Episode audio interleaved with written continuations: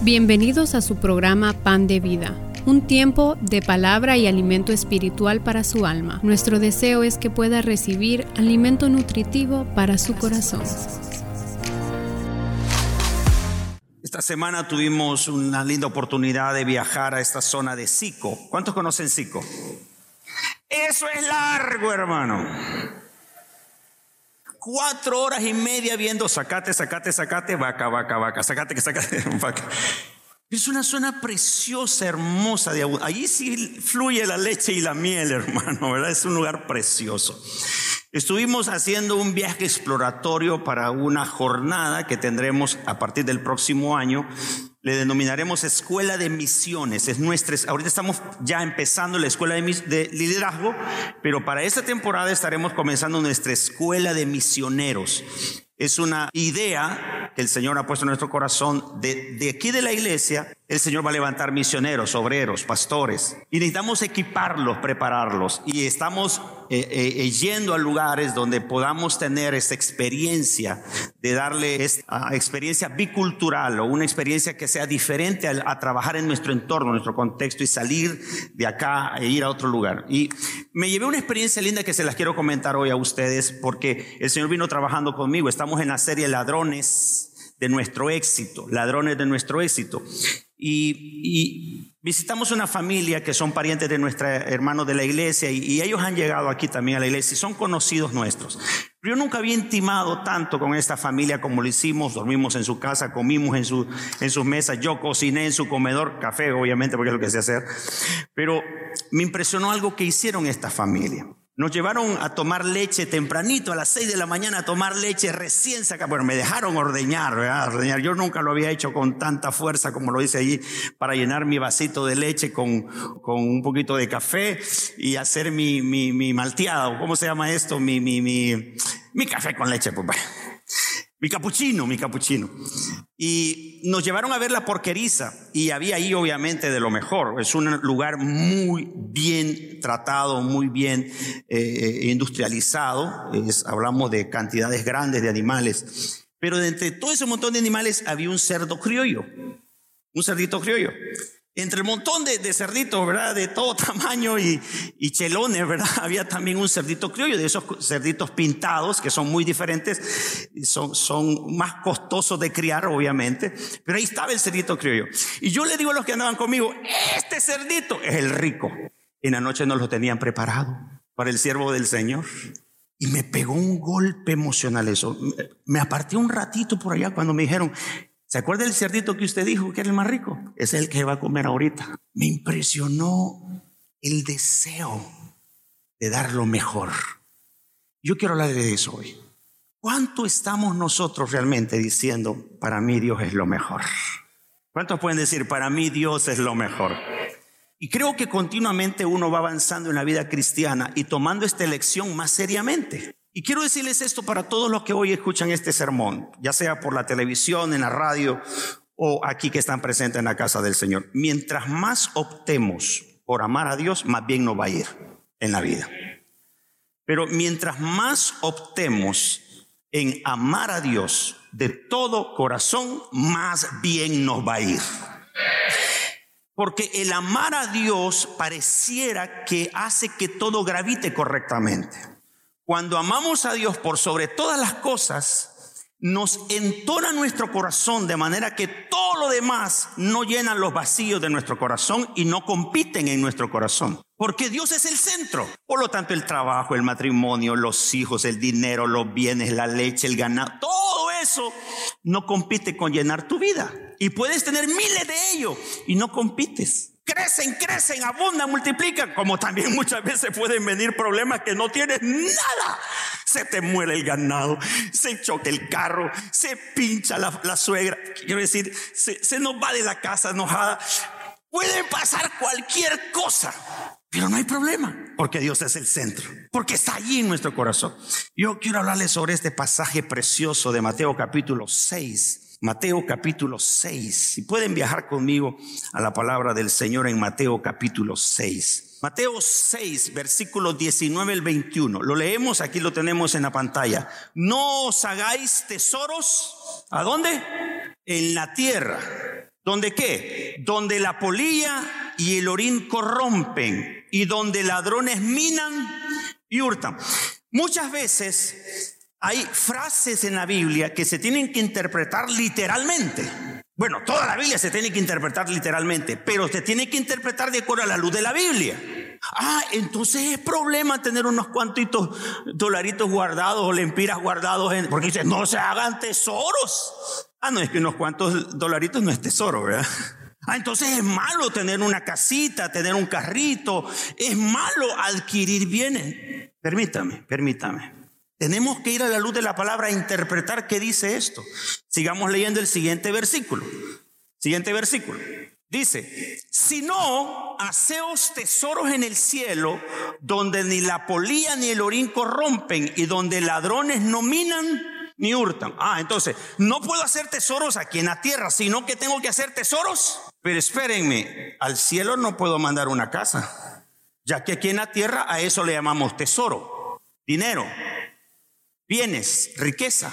Entonces parece que no está hablando del problema de una casa, el problema de dinero, el problema de bienes, multiplicación de los recursos que Dios nos da. Porque dice, en el cielo hay que hacer riqueza. Entonces el Señor no tiene problemas en que usted tenga riqueza.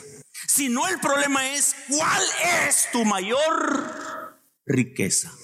¿Cuál es tu mayor tesoro en la tierra? Y dele gracias a Dios, ¿verdad? Quien tenga para los frijoles, dile gracias Señor que nunca falten. ¿Cuántos dicen, por favor, que nunca falten los frijoles? Aunque sean rellenos de gorgojos. Entonces, mire el principio. Este es el principio. Porque donde esté vuestro tesoro, ah, allí estará tu corazón. Continuamente este va a ser, hermano, esta va a ser la batalla de todo discípulo de Cristo Jesús. Poner el tesoro en el lugar correcto. Decidir cuál va a ser a lo que usted le va a llamar. Este es mi principal tesoro. Usted le dice al esposo mi tesoro, ¿no? ¿Cuánto le dicen a su cónyuge mi tesoro? Nadie.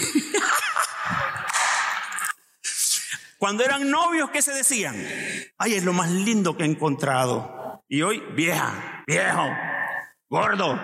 Pero en la vida nos vamos dando cuenta que hay etapas, hay etapas donde hay cosas a quienes le ponemos una altísima prioridad. Le damos altísima prioridad. Hay una etapa en que le damos una prioridad increíble a la profesión, porque es de lo que vamos a comer.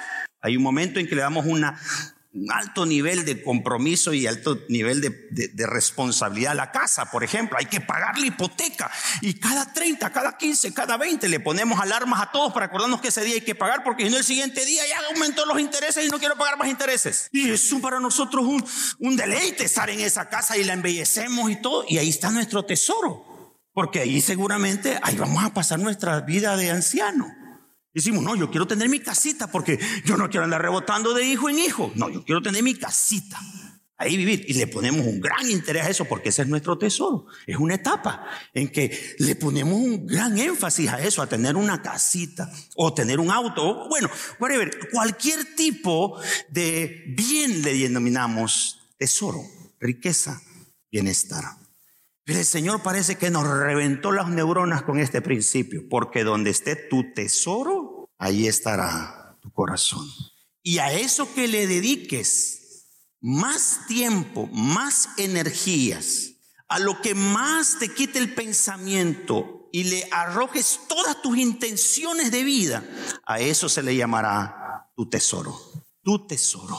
Y creo que la mayoría vamos luchando con eso porque estaba pensando en, cuánta gente hoy ya no es suficiente ocho horas de trabajo, hay que trabajar 10 horas, 12 horas, 14 horas para competir, obviamente con las marcas que van eh, atropellando continuamente o para tratar de trabajar si en el mismo consultorio hay 10, 15, 20 y 50 médicos haciendo lo mismo. Pero ¿sabe cuál es la diferencia? El que se asocia con Dios le va bien. El que lo pone a Él primero le va bien en todo. Pero llegar a esa conclusión de ponerlo a Él, de decidir, Señor, no voy a vivir más que para ti. De manera que voy a ser doctor, abogado, suegra, nuera, todo lo que voy a hacer en la vida lo haré honrándote a ti, porque eres mi dueño, eres mi Señor. Entonces, este es el principio que vamos a tratar de hoy de navegar en ello en este sermón. Lo primero, para poder hacer nosotros de Dios nuestro mayor tesoro, tenemos que poner a Dios como nuestro mayor deleite de vida, nuestro mayor deleite de vida. La palabra delicia o deleite en la Biblia tiene que ver con aquello que te da un placer, aquello que te da placer, aquello que es intenso, aquello cuando cuando lo tienes vives para eso o vives para ese alguien, a tal punto que ese algo o alguien sacia o satisface lo más profundo de tus sentimientos. A eso se le conoce como deleite, delicia. A mí me encanta ir a la repostería. Uy, hermano. Eso es como ir al cielo y ver esos están llenos, pay de limón, queque de chocolate. Pero hay uno que a mí me roba, me saca las glándulas salivales, se ponen, pero no hay aquí en Ceiba. Tarta de higo. No hay cosa más rica y yo se la recomiendo. Yo no lo sé hacer, solo me lo sé comer. Pero hace poco me encontré yogur de higo. Y yo no sé, mire, solo tengo un, tal vez una asociación de recuerdo con esto, porque papá trajo de Guatemala una estaquita de higo. Yo tenía que ocho, nueve años y la sembró en el patio.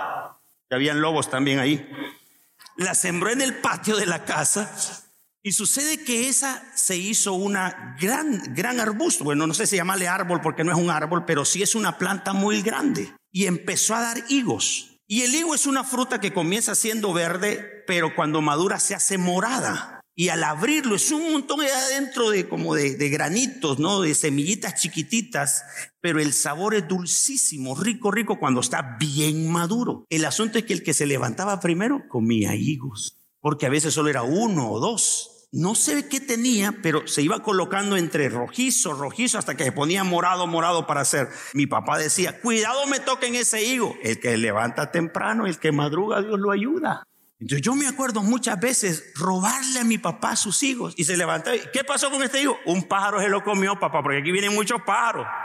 Pero yo asocio ese sabor rico, delicado que teníamos. La plantita se murió, le cayó una plaga y nunca más volví a comer higo hasta ya adulto que empecé a visitar Guatemala y me encuentro que Guatemala es uno de los mayores exportadores de higo. Y ahora Pricemar vende una bolsa grande de higos secos.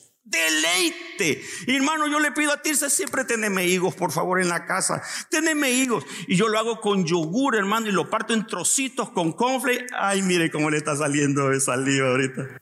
Pero a eso que usted le dedica algo y le, y le satisface, a eso le llama deleite. El asunto es, hemos puesto a Dios como nuestro más grande deleite o compite con el higo, o compite con el higo. O compite con tu trabajo, compite con las relaciones, compite con algún deseo o placer del corazón.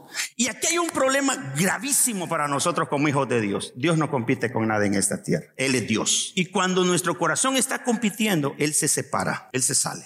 Porque Él no tiene ring donde compararse. Él es Dios. Santo, supremo, inigualable. Y si yo quiero competir internamente con un deseo y Dios, él no, va a él no se va a presentar a ese ring. Y esa es la lucha nuestra continuamente. Nos afanamos trabajando. Mi hermano, pero es un afán trabajando. Y el Señor esperando un ratitito que le demos tiempo. Y él dice, lamentablemente no soy su deleite, sino que el trabajo pareciera que lo llena todo. Sus negocios, su esfuerzo en el trabajo. pastor, entonces no comería. Pastor, entonces quiere decir que yo no voy a poder hacer mis, mis proyectos, mis pagos, mi hipoteca, no voy a salir de eso. Usted quiere que yo me encierre y entonces pase todo el día cantando, dando. No, no, espérate, espérate. No, no estoy hablando de eso. Estoy hablando, ¿qué es lo primero en tu corazón? ¿A quién has anclado en tu corazón diciendo, tú eres mi dueño? La razón por qué yo me esfuerzo en mi trabajo es porque quiero honrarte a ti, porque eres mi Señor, mi Dios. La razón por qué me esfuerzo en ser un excelente profesional no es para que mi nombre esté puesto en una pared o para que en la boca de todo el mundo digan, ay, vayan donde este doctor, vayan donde este abogado, vayan donde este licenciado. No, no, no. Es porque yo, Señor, te represento a ti y eres mi más grande anhelo en esta tierra. Por lo tanto, tú eres lo primero, lo mejor y lo más grande que yo puedo tener en esta tierra. Ese es el caminar. A eso es que nosotros tenemos que ir. A hacerlo a Él nuestro más grande tesoro. cantamos, tu amor por mí es más dulce que la miel. Es por eso que tanto he probado tu amor que decidí ponerte a ti como mi más grande amor. Y hermano, escúcheme esto. Tenemos que caminar continuamente hacia esa decisión y elegirlo a Él todos los días. Yo he visto personas muy poéticas que escriben, cuando te conocí decidí por ti y todos los días te decido a ti. ¡Ay, qué románticos! Pero ¿y Dios? Está bien, dale a tu esposa ese, ese, poema, a tu esposo ese poema. Yo ya quemé los barcos y me he quedado contigo en esta isla. Hoy viene poeta, hermano, hoy viene poeta. Cuidadito. No es que ayer tuvimos una cita con mi esposa solo para dos estoy, ahorita estoy inspirado, hermano. El Ministerio de Multimedia nos regaló una cita para dos. Y nos fuimos, ella y yo solos. Hermano, ahí nos echamos un vinito sin alcohol. Lo pedimos sin alcohol. Mi esposa me decía, solo uno, me decía. No, no, Una no es ninguna, me decía. Es que mañana voy a estar bien alegre, le decía yo. No, no, nada. Pero qué bonito estar ella y yo solos, ¿no? En ese momento, una, una velita, una música romántica ahí. ¿Y Dios? ¿Y Dios? ¿Y Dios? ¿Y no dices que es tu primer amor? ¿Y no le cantas, mi primer amor, eres tú Jesús? Entonces, cada mañana, cada noche, cada mediodía, cada hora, cada minuto, cada segundo. Debemos nosotros decidirlo. Él es lo primero. Él es lo mejor. Él es lo máximo. ¿Cuántos pueden decirlo ahí, Señor? Tú eres mi mayor tesoro. Tú eres lo primero. Ay, Señor, como que no desayunaron. ¿Cuántos pueden unirse conmigo y decir, Señor, tú eres mi mayor tesoro? Puede decirlo, tú eres mi más grande tesoro. Tú eres lo mejor que me ha pasado. Porque donde esté tu tesoro, déjeme explicarle esta parte de ahí estará tu corazón. Ok, nosotros competimos en la vida. El corazón nuestro obedece varias leyes. Hay una ley empresarial que se llama la ley de Apareto. La idea de Apareto dice que el 20% del esfuerzo consigue el 80% de los resultados. Una ley muy importante empresarial. Eso se, Continuamente, continuamente se está revisando. Si usted le enfoca en el 20% de los clientes, eso significará el 80% de sus ventas. Eso es una ley creada por un físico, un científico. Y, y, observó eso, que el 20% de su esfuerzo producirá el 80% de todo lo que usted esperaba, del 100%. El 20%. Por eso es tan importante esto del porcentaje que le damos a Dios. Ojo, ojo. ¿Qué porcentaje le doy a Dios? Tiempo, energías, conocimiento, finanzas. Porque ese porcentaje que le, le, doy a Dios trae un porcentaje mayor de éxito. Porque esa es la ley de la siembra y la cosecha. Mientras menos siembro en Dios, menos es la cosecha en Dios y de Dios para mí. Entonces, esto continuamente empezamos a batallar y todos estamos en este proceso, todos estamos en este proceso. ¿Cuánto tiempo en el día yo le dedico a Dios? El 20% de ese tiempo que le dedico a Dios va a producir el 80% del resultado que quiero tener en mi relación con Él. ¿Cuánto es el porcentaje del tiempo? Probablemente le puedo decir yo, bueno, eh, cinco minutos. ¿Cuánto me va a producir esos cinco minutos? De 24 horas que tengo. ¿Cuánto serían en minutos 24 horas? 24 por 60 sería, ¿no? ¿Cuántos minutos salen? Un matemático, por favor. 24 por 60. 1940. 1440 minutos. Si yo le doy 5, ¿qué porcentaje sería? Otro matemático ahí rápido, ¿qué sería en porcentaje 5 minutos de 1440? Yo creo que no le llega ni al 0. ¿Cuánto? 0.3% por ahí. Menos. Entonces decimos nosotros, ¿verdad? Esta ley. Bueno, lo que yo le imprima de tiempo hacia Dios. Y aquí, hermanos, obviamente hay muchas maneras de darle tiempo a Dios en adoración, alabanza, palabra, servicio. Hay muchas cosas, hay muchas cosas.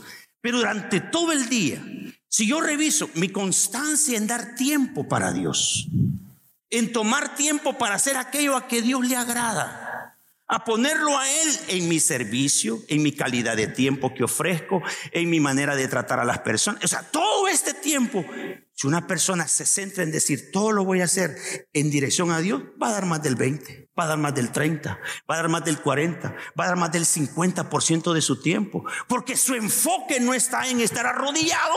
Perdónenme a que haga mates así, pero raros, pero mi rodilla no me da. No es estar ahí de rodillas 24 horas. No, está bien un tiempo en la mañana, está bien un ratito en la mañana, pero salgo de ahí inspirado a vivir para Dios. Estoy, estoy haciendo mis baleaditas, vea, y las estoy haciendo ricas para mi esposo, para mi esposa, para mis hijos. Y lo hago con delicadeza, no que hartate, viejo. Aló, así como platillo volador, vea. No, delicadeza consigo la mejor mantequilla, ando preguntando quién vende la mejor mantequilla, porque le quiero dar la mejor baleada a mi esposito. Digan amén, amén. Cuando hago esas cosas y le imprimo esa delicadeza, lo estoy haciendo para Dios. ¿Me están entendiendo? Dígame amén, por favor. Entonces, no se trata del tiempo, que obviamente es bueno ese tiempo de la adoración, de la oración. Estamos pidiéndole, venga a las seis de la mañana, únase con nosotros en el Facebook los lunes, los martes y los jueves en el Facebook, lunes, miércoles y viernes aquí en el templo a las seis de la mañana. Vengamos a orar temprano, vengamos a la palabra. Pero escúchenme, de nada serviría hacer todo eso si al salir de, estar de rodillas soy carudo, soy malcriado, enojón, mal jefe, mal esposo, mal esposa, ando encarado todo el tiempo. ¿De qué me sirvió estar de rodillas si todo lo demás no lo vivo para Dios? Entonces imprimámosle a nuestra vida vivir para Dios. Imprimámosle lo que hacemos vivir para Dios. Imprimámosle todo lo que nosotros hacemos en el trabajo, hacemos en la, cocina, hacemos en, en lo privado, en lo íntimo, en todo. Digamos, esto va para ti, va dedicado para ti. ¿Han visto ustedes, hermanos? Cuando un goleador, ¿verdad? una persona se ha forzado a meter un gol y echa el gol y le hace. ¿Han visto eso? ¿Qué quieren decir? Quizás le están dedicando ese gol al Señor. Algunos le dedican a la abuelita que ya está muerta, porque bueno, significa ya está, ya está arriba, ¿verdad? Pero usted sabe que nuestro Dios no está allá arriba. Nuestro Dios está aquí en nuestro corazón. Somos templo y morada del Dios Espíritu Santo. La Biblia dice que Dios Padre está en el cielo y Jesucristo a la diestra. Pero la Santísima Trinidad también está con nosotros a través del Espíritu Santo presente en nosotros hoy. Entonces usted no puede estar, ¿verdad? Despreocupado porque eh, está ajeno a Dios, está lejos, está allá en su trono. Yo puedo vivir mi vida porque vea tranquilo, me puedo manejar mi vida como, como se me dé mi antojo. No puede, no puede, no puede. Y es un discípulo del Señor, tiene que entonces coincidir lo que su corazón, lo que su corazón anhela. Algunos ejemplos, algunos ejemplos. La forma en que el enemigo nos roba, nos engaña y nos eh, eh, quita las bendiciones es que sensorialmente nos coloca que obtenemos mayor placer en las cosas terrenales que en Dios. Escuchen esto, por favor, y, y esto va a romper nuestros oídos, y perdone si lo hago, pero tengo autoridad de Dios para hacerlo. Cuando sensorialmente somos engañados de que un plato de comida es más rico que estar en la oración, estamos mal, estamos mal, estamos mal.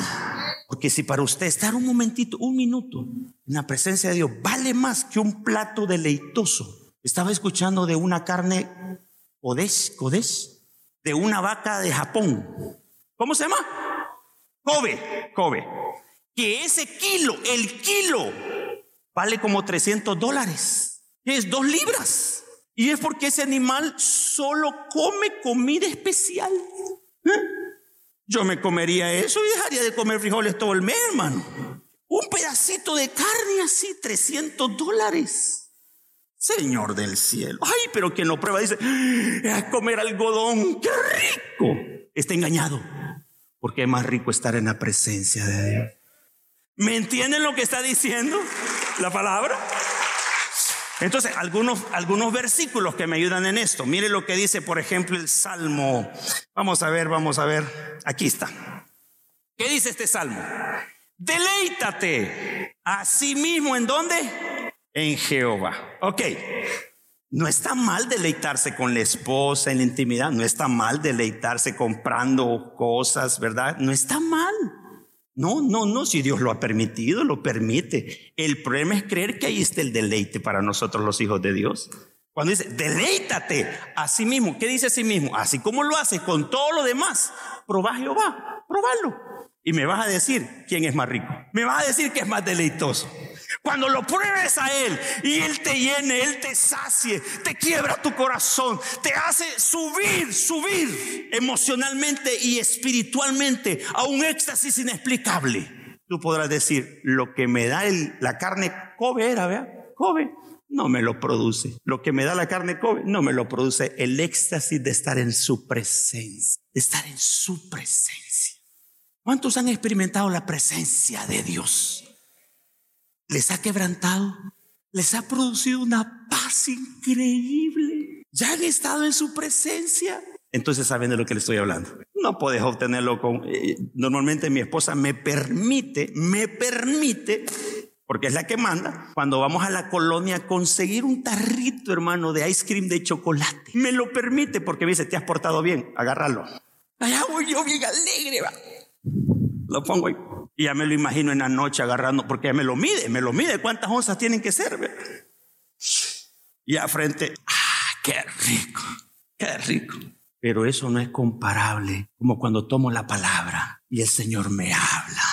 Bienaventurado el varón que se deleite en el consejo de la palabra. Entonces, esto es lo que dice la palabra. Mira, mira, hay más delicias, hay más delicias en el Señor que lo que el mundo te puede dar. Si para vos el mundo es deleitoso, estás engañado.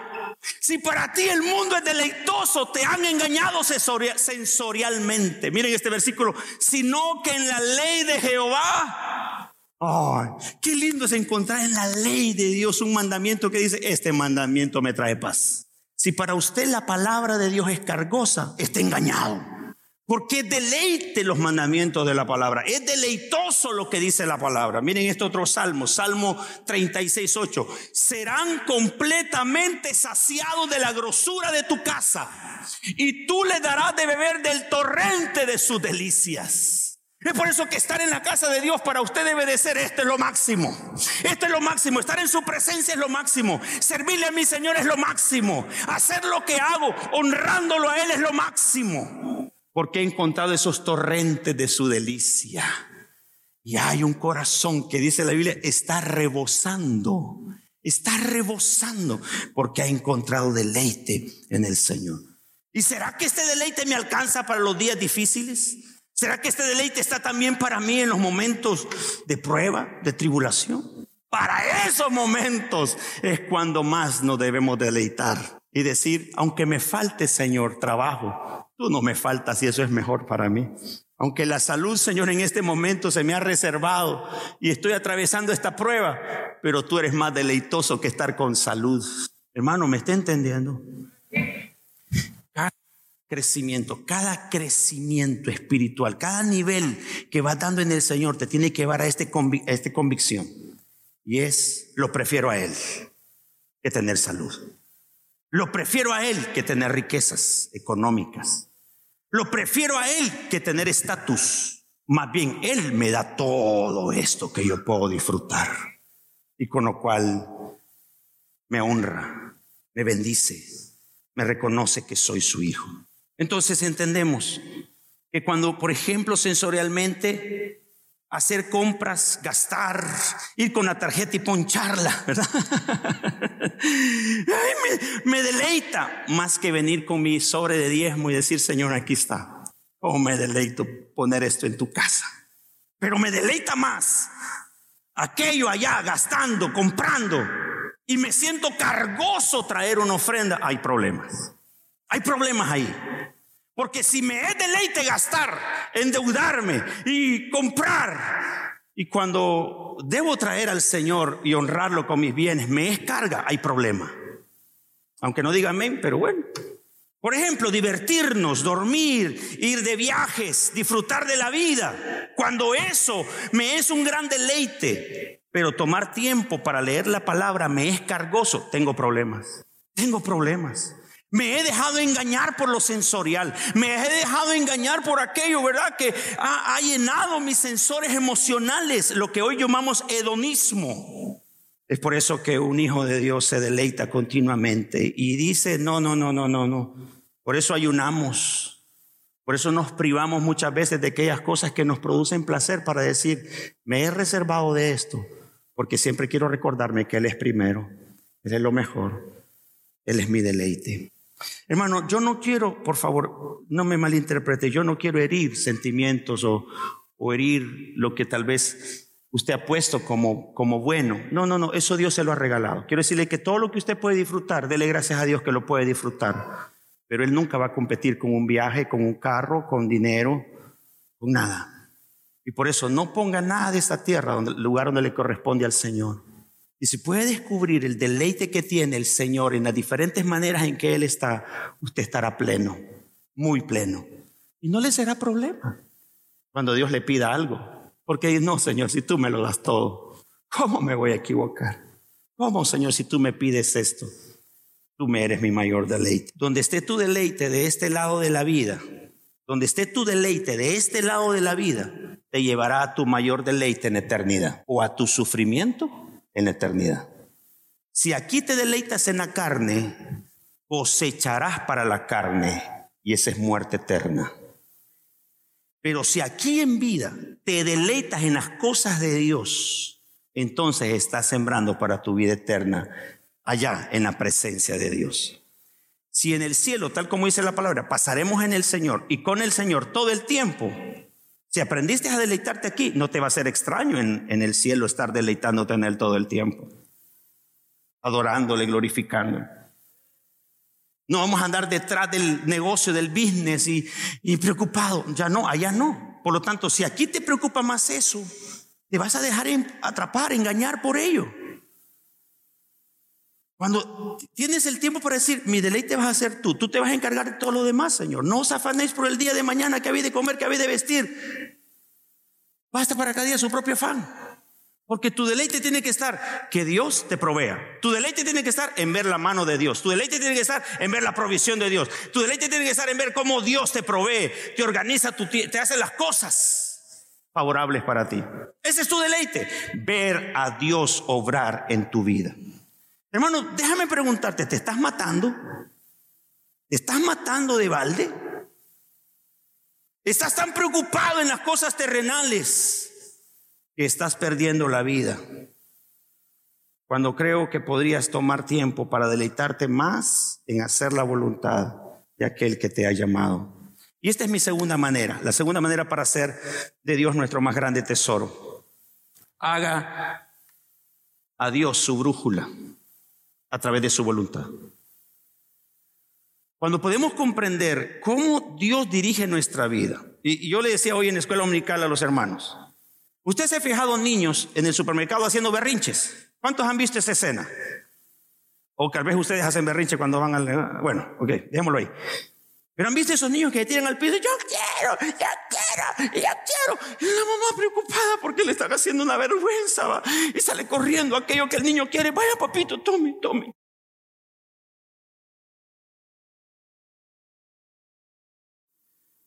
Bueno, yo viví esa etapa. A mí me costaba cuando íbamos al mercado y el cipote agarraba aquel juguete y salía corriendo a la caja. ¿Me lo vas a pagar porque me lo vas a pagar? Ajá, ¿cómo querés que te lo pague? Me cansé de eso porque no, no tenía resultados. Leí un libro que decía, no le haga caso a su hijo. Que él entienda que usted es el papá. Entonces cuando él se tiraba al, piso, dame esto, dame esto. Yo salía caminando tranquilo con la carreta. Papá, te estoy hablando, quiero esto. Ya dijimos que no. Ya tiene suficientes juguetes. Hace poquito se le compró uno. Hoy no toca presupuesto para juguetes. Deje eso ahí, por favor.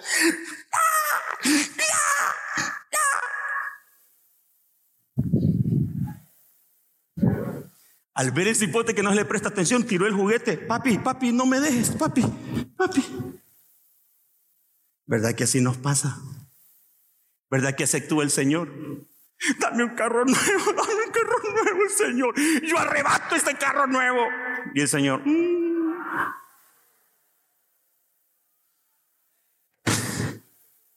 ¿aló? Arrebato, arrebato, caregato tal vez, pero arrebato nada. Nosotros sabemos lo que queremos, pero Dios sabe lo que necesitamos. Todos siempre tendremos deseos, caprichos, anhelos. Eh, hay, hay, cosas que se nos dan, hermanos, van, van ahí avanzando. Usted pasa por el centro comercial, quizás fue a hacer un negocio, pero le llamó la atención algo. Y va y se le queda bien, le da vuelta. Entra, ¿me puedo probar ese que está allí? Y se lo calza, se lo mira. ¡Ay, qué chulo! Y le cae el 20. No tengo pisto. Y se va con la fantasía, ¿verdad? Como que se iba calzando con el zapato. Y su mente va con los zapatos. Pero la realidad es que va chuña, no lleva nada. Así son los deseos. Así son los caprichos. Mire, tapachito el río aquí ahorita va. A ver, ¿cuántos fueron esta semana al mall y ahorita vinieron con el mismo del año antepasado? Es en el lugar en que más nos cuesta. Veamos el principio bíblico. Más buscad mas buscad primeramente, primeramente, diga conmigo, primero lo primero, el gobierno de Dios, la voluntad de Dios, que es buena, agradable. ¿Cómo es la voluntad de Dios? Buena, agradable y perfecta. Entonces, cuando la voluntad de Dios se convierte en mi brújula, cuando digo, Señor, tú eres mi guía, Tú eres mi guía. Tu voluntad es mi brújula, no mi bruja, mi brújula. Señor, yo te quiero pedir, por favor, toma mi mano y llévame. Llévame en lo económico, en la familia, en las relaciones, en mi trabajo, en los negocios, en la inversión. Por favor, por favor, tú que conoces todo, tú que conoces el futuro, Tú sabes qué es lo que hoy me conviene. Yo quiero esto, pero tú sabes lo que me conviene. Hágase, hágase tu voluntad. Buscad primeramente el reino de Dios y su justicia. Y todas, y todas, diga conmigo, todas las demás serán añadidas. Es tan importante el dejarse gobernar el corazón por Dios, porque si no gobierna Dios, gobernarán sus deseos, gobernarán sus caprichos, gobernarán los deseos de la vida. Y aquí voy al tercer punto. Si usted quiere realmente poner a Dios siempre como su mayor tesoro, viva, viva para Dios. Viva, respire para Dios. Agrade a Dios. Y aquí hay dos caminos, el camino angosto y el camino ancho. El camino angosto que lleva, ¿a dónde lleva? A la vida eterna, el angosto. Pero este angosto es de rendición de nuestro ego. ¿Qué dice la palabra? Tomad mi yugo sobre vosotros y aprended de mí, entonces, ese camino angosto es de mansedumbre y de humildad, donde debo aprender a desarrollar el carácter de Cristo en mi vida. Ese camino angosto es, toma tu cruz. Y la crucita no es la suegra. La cruz es el ego. Ya no vivo yo, mas vive Cristo en mí. Y lo que vivo en la carne, ahora, ahora he aprendido a vivirlo en la fe. Y decidir, Señor, estoy luchando en mi interior porque quisiera comprar esto. Pero tú que conoces el futuro, sabes si me conviene. Yo lo necesito, pero tú sabes si me conviene. Y yo quiero aceptar tu voluntad por lo que me conviene ya que conoces el futuro. Y es mejor vivir en la voluntad perfecta que en la voluntad permisiva. ¿Cuál es la voluntad permisiva? Es aquello en que el Señor dice, dale, eso no es lo que quiero. Pero como tú estás pidiendo eso, dale. hacia adelante. Esa es su decisión. Me quiero casar. Sí, pero fíjate que es el yugo desigual. Pero yo a este lo voy a evangelizar y lo voy a convertir. ¿En qué? ¿En abacadabra, patas de cabra? ¿En qué lo vas a convertir? Ay, ay, no, pastor, por favor, no hable de eso que está conmigo aquí a la par. Pues mejor. Yugo desigual no va nunca. No va nunca. O los dos tienen que decir, mira, ¿por qué no nos ponemos de acuerdo? Caminemos los dos juntos. ¿Andarán dos juntos si no se ponen de acuerdo? No, van a estirar uno para un lado y otro para el otro. Pero los dos tienen que decir, mira, brindámonos al Señor, vamos pasito a pasito, pasito a pasito, vamos conociendo al Señor. Esto no es de un solo, no, yo quiero tener fe y quiero caminar, tengo que aprender, pero necesito tomar y hacer y decidir que la voluntad de Dios sea para mi vida. Por lo tanto, debo decidir vivir para Dios. Miren este proverbio, busquen Proverbio capítulo 3, terminamos por favor. Proverbio capítulo 3. Hijo mío, no te olvides de mi ley y que tu corazón, ¿a dónde está tu tesoro? Ahí estará. Si en tu corazón está la ley de Dios, el mandamiento divino, el consejo del Padre, está en tu corazón, todo va a salir bien. Puede ser que las otras personas estén opuestas y sean más que tú, pero puede más la palabra de Dios que el consejo de los malos. Y mantente firme en lo que dice la palabra. Por eso, vive para Dios. Este es el consejo de la palabra. Yo me, voy a quedar en lo que dice la palabra. Hagan ustedes lo que ustedes quieren, pero yo me quedaré con el consejo de la palabra. Versículo 2. Porque muchos días y años de vida y de paz. Ajá, ¿cuántos quieren llegar a los 90? ¿Cuántos quieren llegar a los 90? ¿Cuántos quieren conocer a sus nietos, bisnietos, tataranietos? Pues guarde su corazón y diga, mi mayor tesoro es Dios y viviré para Él. Haré que su palabra sea tesoro en mi corazón. Entonces dice, muchos días y años de vida. ¿Y qué más dice? Y años de paz te aumentarán. ¿Cuántos aquí desean que los problemas que están pasando allá en el mundo, allá en lo económico, allá en, en Ucrania? Parece que ahorita, hermano Roberto mandó un video de los musulmanes atacando una procesión católica en Italia. Eso sucedió hoy. Pero hermano, fue algo horrible. Se vienen tiempos de crisis religiosas, pero el cristiano está confiado, porque la palabra de Dios está guardada en mi corazón y viviré de acuerdo a la palabra. Van a llover balas, pero yo voy a estar confiado porque yo estoy viviendo en la palabra de Dios. Va a haber escasez, pero yo estoy confiado porque la palabra de Dios está en mi corazón. Bueno, venga lo que venga, usted esté confiado que la palabra funciona. Venga lo que usted esté confiado que las promesas de Dios son firmes y Él es fiel para cumplirlas.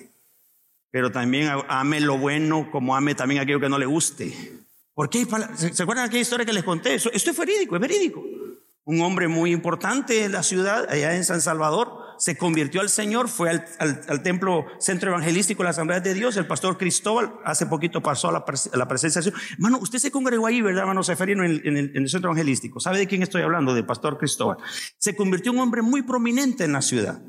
Entonces el pastor muy contento lo fue a visitar y le dice, pastor, consígame una Biblia, pero a mí me gustan las cosas buenas, consígame una Biblia grande porque me cuesta leer, entonces necesito una letra grande. Entonces el pastor se la consiguió, se la llevó, se la obsequió y el hombre entonces la recibió con mucho gusto. Se ausentó varios días, pero allá a los días llegó a la iglesia.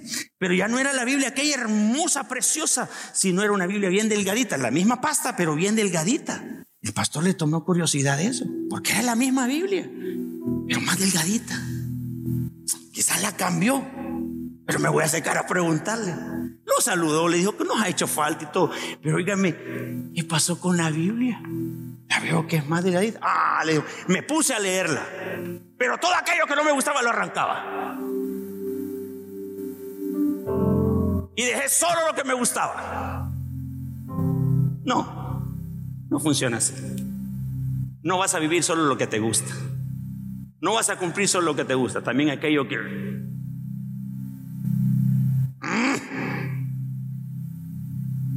Que te perdone yo, que te perdone.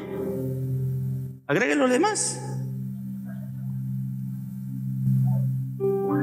Ah, no, amar a mi enemigo. No, no, no, no, no, no, no, no, no, no, no, no, no, no, no, no, no, no. Que los desaparezca el Señor.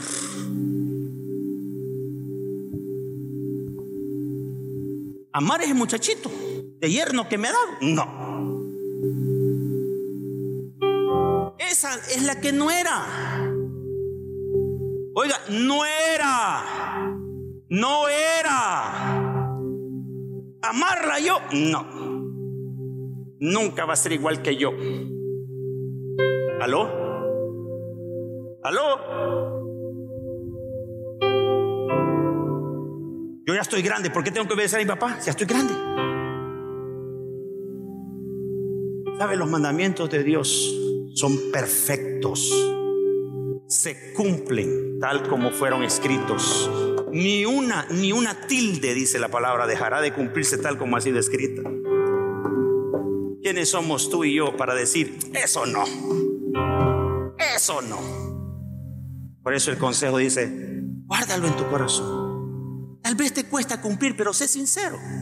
Señor, yo quiero amar tu palabra. Me cuesta cumplir esto. Pero así como tú dices la palabra que produce el querer y el hacer por tu buena voluntad, así que quiere esta vieja, Señor.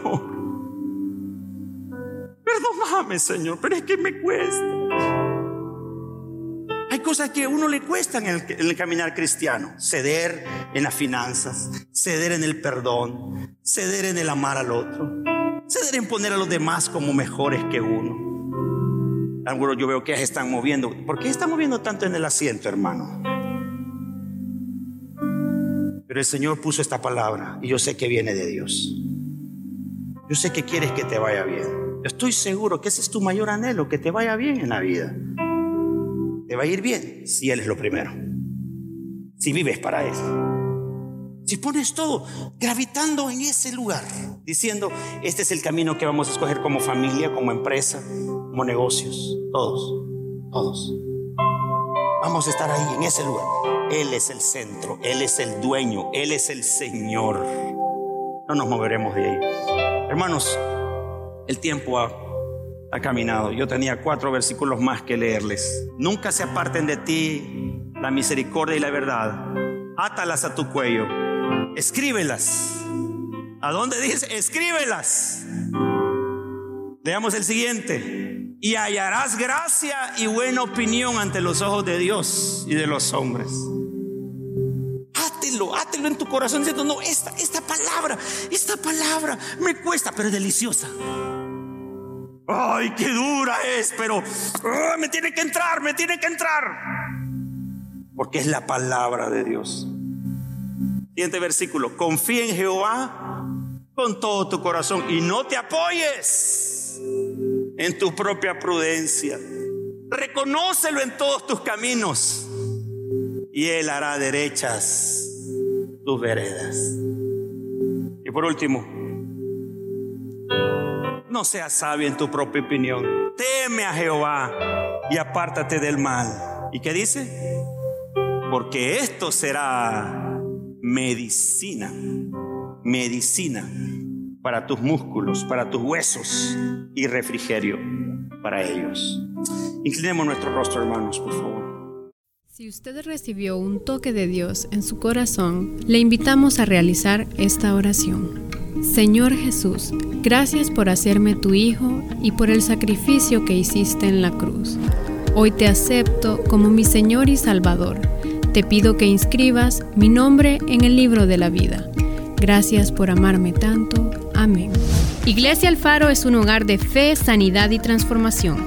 Para consultas, consejerías y apoyo a la familia, puedes contactarnos a los números 9772-2223 o 2443-8200. Acompáñanos los domingos en punto de las 10 a.m. Estamos ubicados carretera CA13 frente a Ceutec. Síguenos en nuestras redes sociales Facebook, Instagram, YouTube y WhatsApp Iglesia El Faro siempre será un hogar para ti. Dios te bendiga.